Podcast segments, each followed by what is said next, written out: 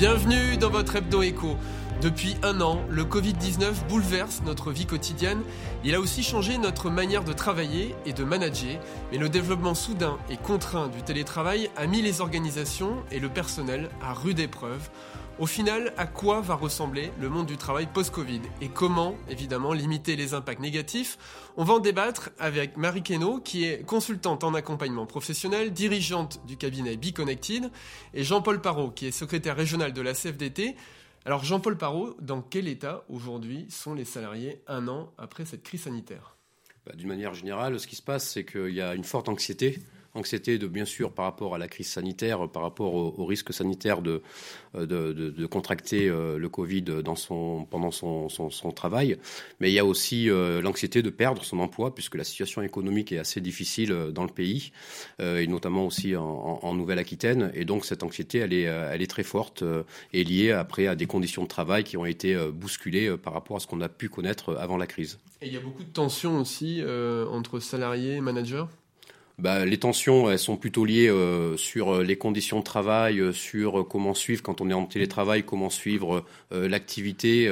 et je dois dire que les managers n'ont pas été non plus formés à cette forme de, travail hein, distanciel.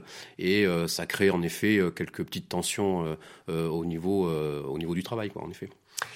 Marie Keno, on a beaucoup parlé des salariés, hein, justement, de comment ils vivaient cette crise sanitaire, euh, de voir euh, tout début justement gérer les enfants, le télétravail, découvert du télétravail mais subi au final, hein, parce qu'il y a eu tout un mythe au départ où on s'est dit bah, le télétravail c'est bien, on peut concilier euh, vie professionnelle et familiale, mais aujourd'hui on sent aussi quand même qu'un certain nombre de managers sont à bout de souffle. Absolument. les managers sont à bout de souffle parce qu'ils n'ont pas été accompagnés, comme on vient de le dire. les managers ont besoin, plus encore que les salariés, d'être accompagnés, justement pour pouvoir accompagner de la meilleure façon qu'ils soient les salariés. Donc pour cela, euh, il y a effectivement besoin euh, de les former euh, sur la proximité avec leurs salariés, de les former sur la façon de travailler à distance, on en parlait d'ailleurs tout à l'heure, et, sur la façon de les motiver pour travailler.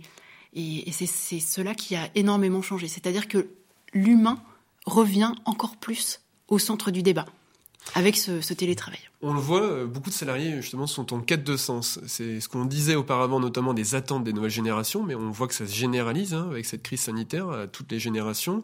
Est-ce que vous, vous percevez en fait beaucoup de reconversions professionnelles? Alors, de reconversions professionnelles, elles sont voulues. Après, elles ne sont pas forcément suivies. Parce que, comme on vient de le dire, les gens ont très peur de perdre leur emploi c'est vrai que la, période n'est pas forcément propice à retrouver un emploi actuellement. En revanche, c'est quelque chose qui fait très envie euh, aux salariés. Et là, encore une fois, il faut accompagner les managers et les RH à proposer les bonnes choses en fonction des compétences des personnes.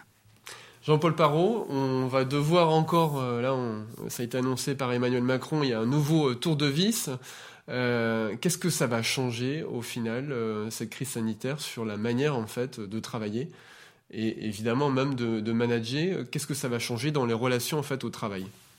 Ben déjà, premièrement, euh, on n'y voit pas très clair sur cette reprise d'activité. Quand est-ce qu'on va pouvoir reprendre une activité euh, dite euh, normale et sortir de ces restrictions hein, Je pense en particulier à tous ces champs professionnels comme l'hôtellerie, restauration, commerce qui, depuis pas mal de mois aujourd'hui, ne fonctionnent plus. dans le milieu... Théoriquement à l'été. Hein théoriquement jusqu'à l'été, mais euh, bon, après, euh, on n'a aucune garantie, euh, donc ça, ça crée aussi une forme d'anxiété. après, une fois que le travail va reprendre de manière, on va dire, un peu plus normale, nos équipes syndicales à la CFDT sont quand même en attente auprès des entreprises de pouvoir discuter, organiser du dialogue social pour organiser du télétravail de manière euh, plus pérenne, parce qu'on a vu euh, les bons côtés euh, de ce travail en distance, tout en tirant quand même quelques enseignements de cette crise sur le fait qu'il a fallu s'organiser un peu à la va-vite sur ce travail distanciel. Comment vous voyez la reprise s'il y a une reprise normale, par exemple, en septembre? euh, les salariés qui étaient, qui sont en télétravail euh, quand même pour la plupart, hein, quasiment depuis un an, euh, qui vont devoir retrouver en fait le, bureau, revenir quasi quotidiennement, mais en même temps, je pense qu'ils vont aussi demander un peu de télétravail. Comment vous voyez les choses et comment faire en sorte de limiter justement les tensions? Non, mais ce qu'on constate, et ça c'est les remontées de nos équipes syndicales, euh, on constate quand même qu'il y a un ras-le-bol euh, sur euh, l'organisation en distanciel de manière 5 jours sur 5 et sur, et sur une longue période. Donc il y a une vraie attente de la part des salariés pour revenir et recréer du lien entre collègues avec les managers sur leur activité, etc., de, de, façon à retrouver une vie sociale que certains ont un peu perdue du fait de l'éloignement des, des entreprises. Donc ça c'est une vraie attente euh, et après, derrière, c'est comment euh, on peut mieux organiser le télétravail de façon pérenne sur une ou deux journées par semaine, tout en maintenant donc l'activité euh, en présentiel. Marie Quenon, on parlait beaucoup de bien-être au travail au début des années 2000. Euh, c'est des, des, notions en fait qui étaient assez présentes dans les débats hein, sur les questions de management.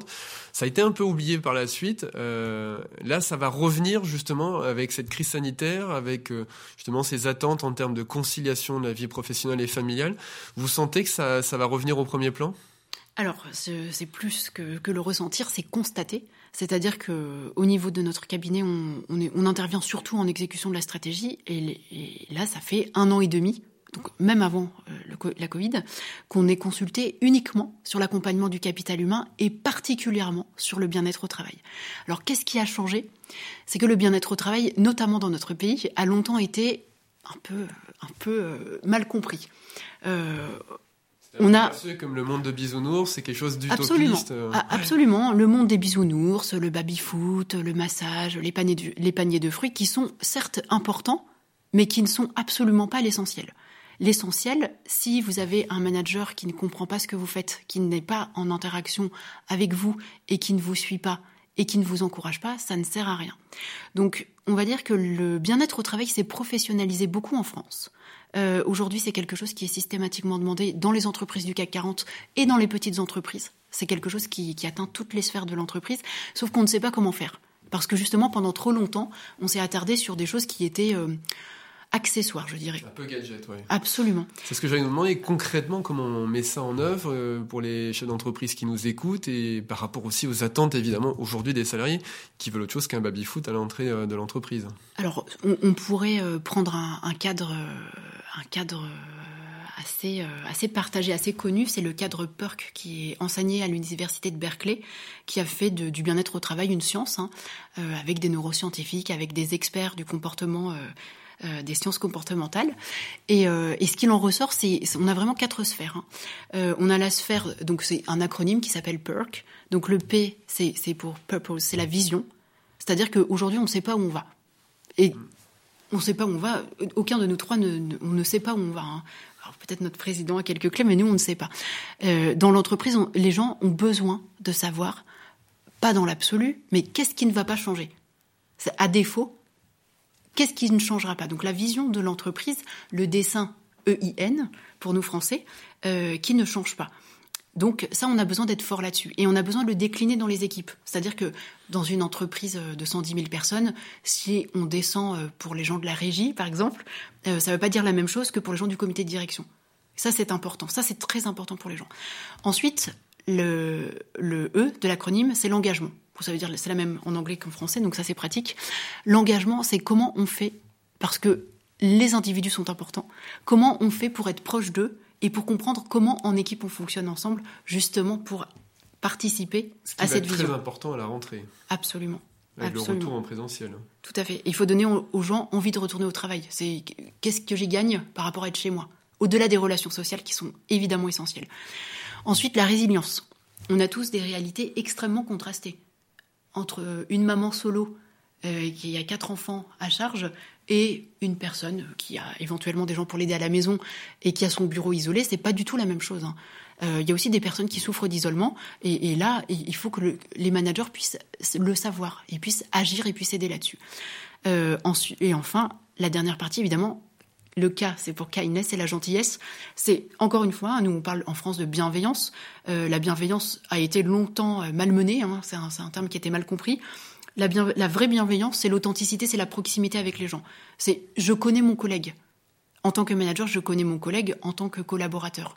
Et donc je m'intéresse à lui et j'ai des relations authentiques avec lui. Et je l'aide en cas de difficulté et il m'aide en cas de difficulté. Et là, là, on a un contrat effectivement qui fonctionne. Donc ça, c'est quelques pistes qu'on peut exploiter, euh, évidemment. Jean-Paul Parot, qu'est-ce que vous, vous attendez? Quelles sont vos, préconisations, vos solutions au niveau de la CFDT, justement, pour limiter les tensions euh, et pour éviter, euh, on le voit bien, la société est à cran, donc euh, pour éviter trop de tensions dans les organisations? Et de faire en sorte qu'on retrouve à la fois du bien-être dans les entreprises, mais aussi de la croissance, parce que bien évidemment c'est ça qui va générer de l'emploi derrière. Et les chaînes d'entreprise vont vouloir repartir entre guillemets à fond. donc il va falloir que les salariés suivent aussi derrière et que tout le monde soit dans le même bateau, ce qui va pas être simple. Non, mais il y a plusieurs choses. déjà, premièrement, et c'est ce qu'on préconise, que ce soit pendant une crise, avant une crise ou après, c'est le dialogue social en entreprise est très important. C'est-à-dire, premièrement, c'est que chaque employeur euh, doit euh, discuter en amont de toute décision avec ses représentants du personnel pour euh, organiser le travail et que ça se passe dans de bonnes conditions. Je suis tout à fait d'accord sur ce que vous avez dit. c'est important qu'il y ait une vision de l'activité, se connaître, un lien entre collègues, etc. Après, ça dépend des tailles des entreprises, bien entendu. Vous prenez l'exemple de grands groupes, mais en Nouvelle-Aquitaine, on a plutôt des petites entreprises et, et TPE, donc c'est un peu plus compliqué. voilà, c'est ça. Donc c'est un peu plus compliqué à mettre en œuvre mais, malgré tout, on le, préconise. On a énormément d'équipes syndicales qui sont euh, euh, formées pour ça euh, dans nos entreprises pour pouvoir organiser ce dialogue social. On parlait tout à l'heure du télétravail, on en discutait pendant la pause tout à l'heure. Il y a un accord national qui a été signé par la CFDT sur le télétravail en novembre 2020 justement, et l'objectif c'est comment on décline cet accord entreprise par entreprise, parce qu'on a vu donc l'importance qu'a pris le télétravail aujourd'hui de façon à permettre à chacun de pouvoir trouver sa place dans l'entreprise, dans sa fonction, bien connaître euh, les missions que chacun doit avoir, euh, avoir aussi euh, une vision sur sa charge d'activité, parce que le problème souvent du, bien-être au travail, c'est comment on, garantit une charge de travail qui peut être acceptable salarié par salarié, et, tout ça, ça peut être décliné dans un accord pour bien identifier les postes qui sont télétravail, bien identifier ceux qui ne le sont pas, et de façon à, organiser une cohérence dans l'entreprise. Et ça veut dire aussi mettre des moyens dédiés humains et financiers justement sur ces questions bien-être au travail. Hein. Bien sûr. Alors les, les, les, premiers moyens, c'est euh, des moyens matériels, euh, bien entendu. C'est aussi euh, la formation. On en parlait tout à l'heure avec les managers. C'est pas facile de manager à distance, et donc c'est comment on fait du lien entre salariés. Donc tout ça, c'est décliné dans l'accord national, et l'objectif, c'est comment cet accord-là peut être décliné donc dans les entreprises. Marie Keno, qu'est-ce qui va rester au final de l'avant Covid, de l'après Covid pour le monde du travail? Je pense que l'humain va être davantage au centre. Encore une fois, on en parlait tout à l'heure. C'est-à-dire qu'on on, l'a beaucoup dit, je, pense qu'on l'a tous beaucoup entendu, il faut remettre l'humain au centre. C'est très à la mode, hein. euh, mais sauf que là, il va falloir le faire concrètement. Et, Oui, parce que sinon, la croissance euh, dans l'entreprise n'y sera pas non plus. Hein. C'est ça aussi qui, va se passer derrière. ce qui a changé, c'est qu'on a compris euh, que les gens n'étaient pas forcément si remplaçables que ça. On a tous entendu cette expression euh, nul n'est irremplaçable à chaque fois. On dit ça pour se consoler. Euh, on est en train, en train de comprendre que c'est faux. Euh, c'est-à-dire que oui, on peut changer les gens, oui, on peut les remplacer ou pas d'ailleurs. sauf que derrière, oui, ça change tout. si on vous enlève un de vos organes vitaux, derrière, vous allez vivre, mais pas, pas pareil. donc on est en train de comprendre à quel point les gens sont importants. Et personnellement, je m'en réjouis parce que notre pays ira bien mieux avec ça. Jean-Paul Parot, un mot là-dessus aussi, justement, vous sur l'avant, l'après? Est-ce que d'ailleurs vous êtes optimiste ou est-ce que vous êtes plutôt euh, inquiet? Oui, mais soyons optimistes. Moi, je suis convaincu de toute façon qu'il y aura un rebond économique euh, une fois euh, que l'activité va pouvoir reprendre. Mais au-delà de ça, c'est aussi, et c'est ce qu'on travaille au niveau de la CFDT, c'est comment on se prépare aussi à l'évolution des métiers. On voit que on peut citer l'aéronautique, euh, ou d'autres euh, ou d'autres champs professionnels comme ça. Mais euh, on voit qu'il y a des métiers qui vont être en difficulté, qui vont avoir du mal à sortir indemnes de cette crise. Donc nous, c'est comment on met des dispositifs en place pour permettre aux salariés qui travaillent dans ces métiers-là de pouvoir anticiper une reconversion. Et il y a des dispositifs qui existent, qui ont été négociés avec le gouvernement, qui sont aujourd'hui mis table, mis sur la table, pardon. en Nouvelle-Aquitaine, par exemple, il y a Transco, qui est transition collective euh, qui, sont, euh, qui sont une vraie dynamique dans nos territoires. Il y a 16 projets qui sont aujourd'hui euh, en place sur l'ensemble de nos territoires. C'est justement permettre aux entreprises d'identifier les métiers qui sont en difficulté à cause de la crise ou pas à cause de la crise, mais tous ces métiers-là, identifions ces métiers qui, sont, qui sont en difficulté et proposons aux salariés qui travaillent dans ces métiers-là de pouvoir, par la formation professionnelle, de pouvoir se reconvertir sur des métiers par contre porteurs. Et c'est ça euh, l'innovation, c'est pas de la formation pour de la formation, c'est comment on identifie les métiers de demain et comment on permet aux salariés d'accéder euh, à ces métiers. Merci à tous les deux. Vous voyez, des sources d'espoir justement pour, pour demain.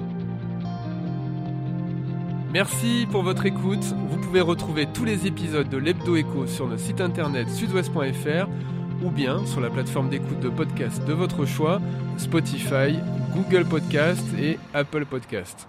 Vous pouvez aussi regarder la version vidéo de cet entretien via la page de TV7 sur sudouest.fr. Merci et à bientôt